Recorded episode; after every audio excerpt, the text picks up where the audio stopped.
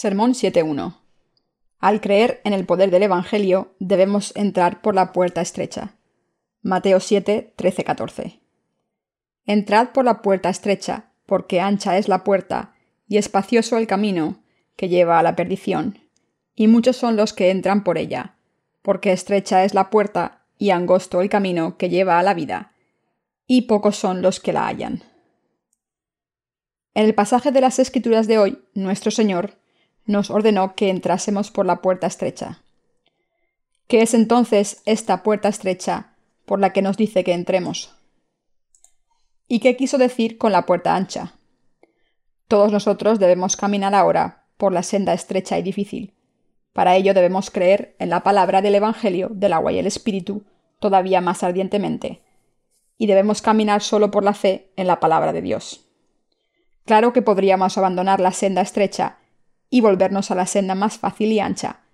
Pero no debemos hacerlo, porque el Señor nos ha dicho que caminemos por la senda estrecha y difícil.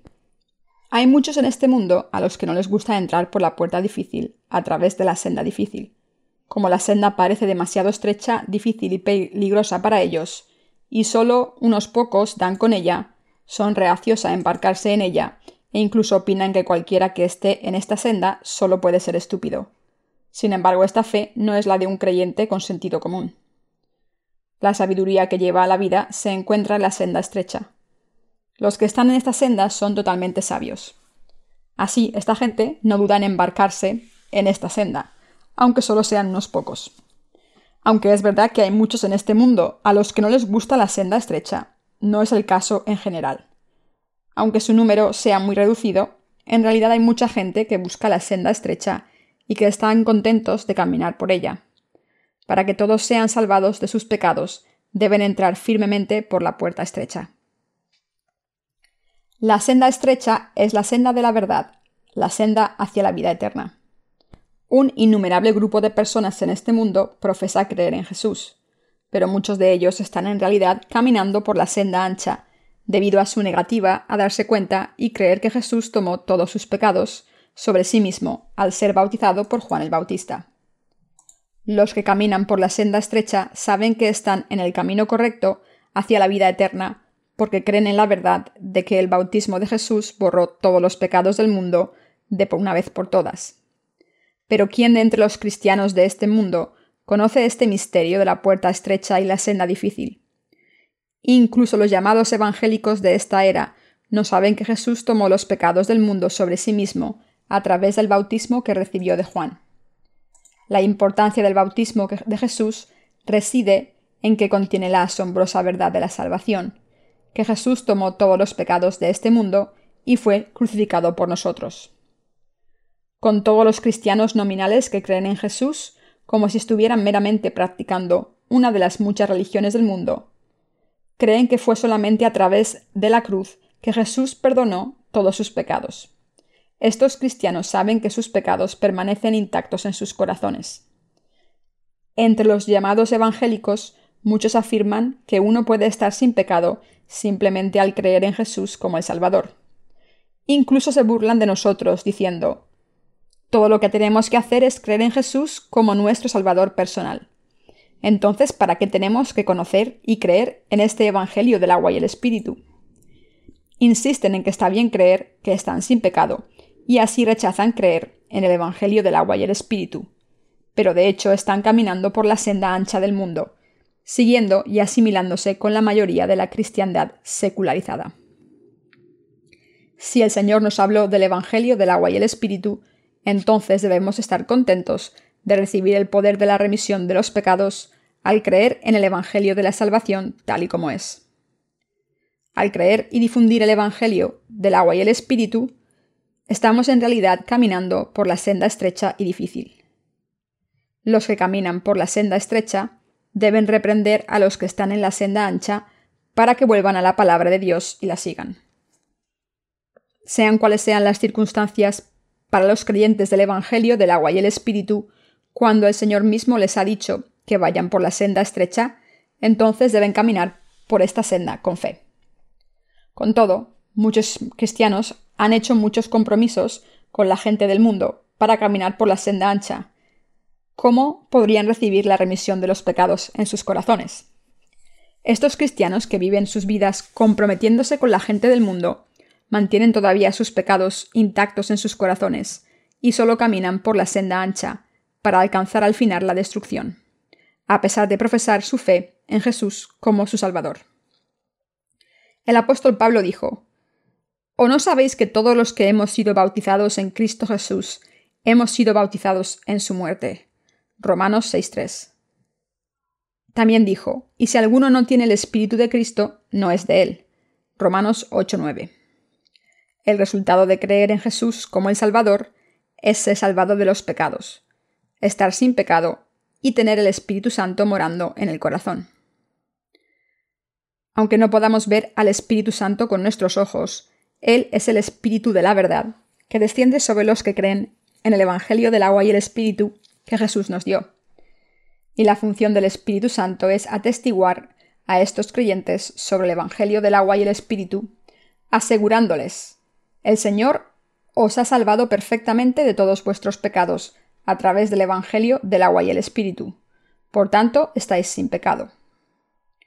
Como Él es el Espíritu que atestigua la palabra de la verdad en los corazones de los creyentes del Evangelio del agua y el Espíritu, no es posible encontrar ningún pecado en sus corazones. Él habita en los corazones de los nacidos de nuevo y permite que sus mentes tengan los testimonios concretos de la salvación. En otras palabras, el Espíritu Santo atestigua que todos los pecados de este mundo fueron pasados al cuerpo de Jesús cuando fue bautizado por Juan el Bautista. El Espíritu Santo da fuerza a los que caminan por la senda estrecha, dándoles fe, guiándoles y enseñándoles todo con la palabra de la verdad y manteniéndolos firmes. Al recordarnos la palabra del Evangelio del agua y el Espíritu, que ha limpiado nuestros pecados, el Espíritu Santo da fuerza a nuestras almas, mentes y cuerpos.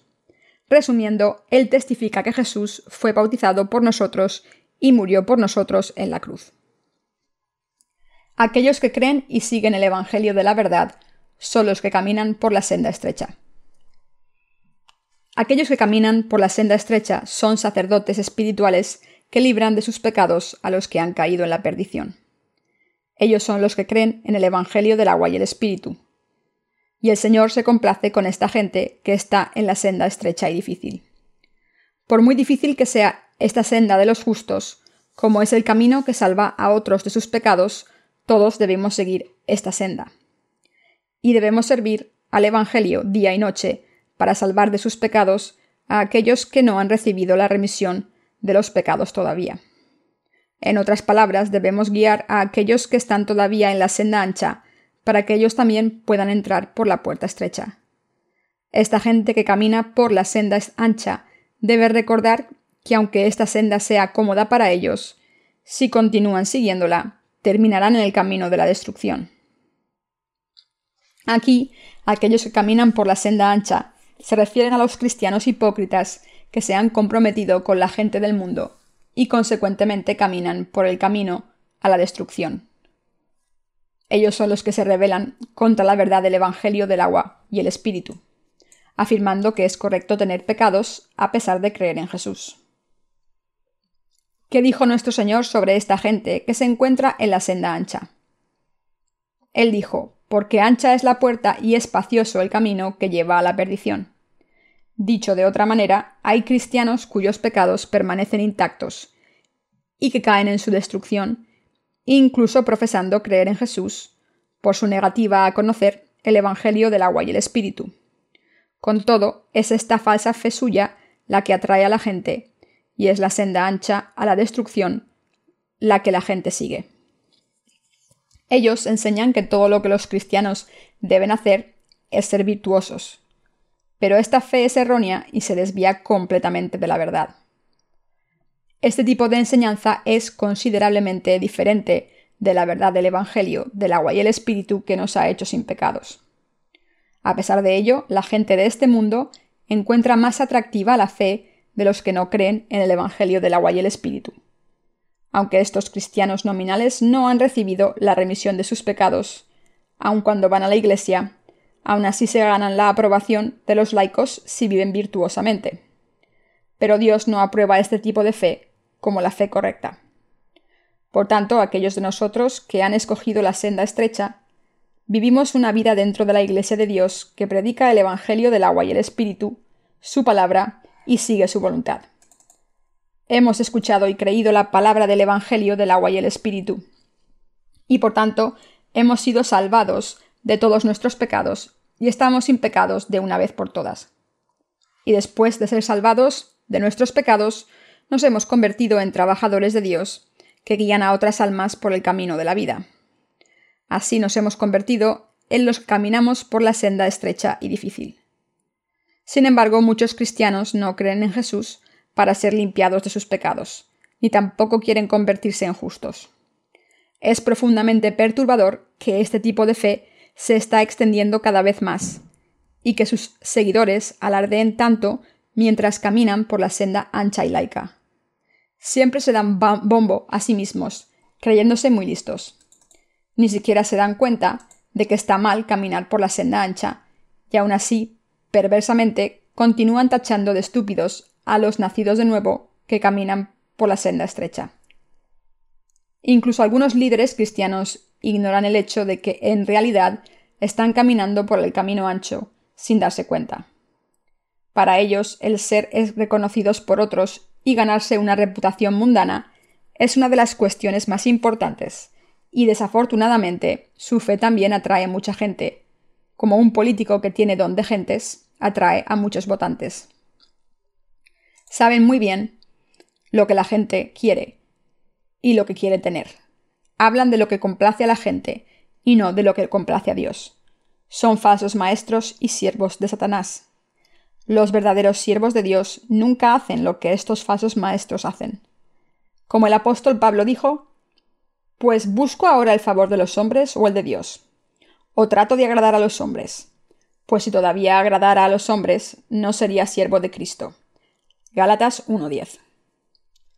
Por tanto, tenemos aún más razones para dejar de lado la fe del mundo y seguir el Evangelio del agua y el Espíritu que nos lleva a esta senda estrecha que agrada a Dios. Para ello debemos creer que el Evangelio del agua y el Espíritu es la verdad que nos sitúa en la senda estrecha, y debemos seguirlo como tal. Al poner nuestra fe en la palabra escrita de la verdad, todos nosotros debemos seguir esta senda. Debemos entender por qué nuestro Señor nos dijo que entrásemos por la puerta estrecha y seguirla con fe.